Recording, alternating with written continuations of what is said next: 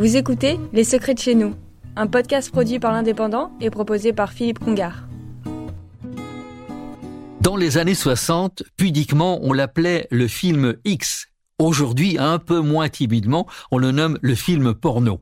Mais, me semble-t-il, dans le contenu, rien n'a changé. Par contre, à Perpignan, tout était différent dans les belles années 60-70.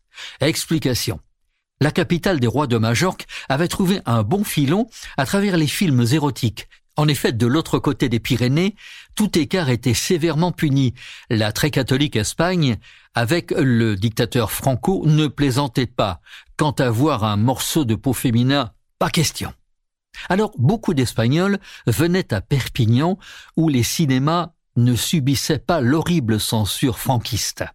Les salles étaient plus nombreuses qu'aujourd'hui. Le Familia, le Paris-Perpignan, le Nouveau Théâtre, le Capitole et le Castillet rivalisaient d'imagination, et toutes les salles étaient pleines.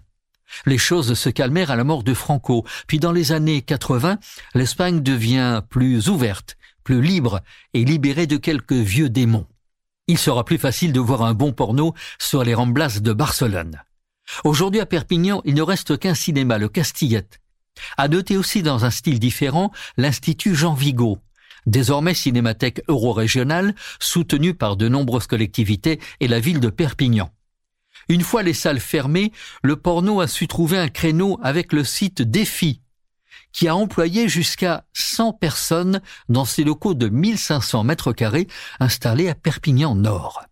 À l'intérieur, un plateau de tournage et un stock d'objets, je dirais, érotiques.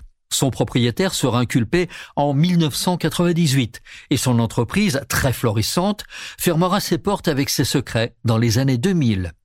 Le film X était alors presque définitivement enterré à Perpignan. Vous avez écouté Les Secrets de chez nous, un podcast produit par l'Indépendant et proposé par Philippe Congar.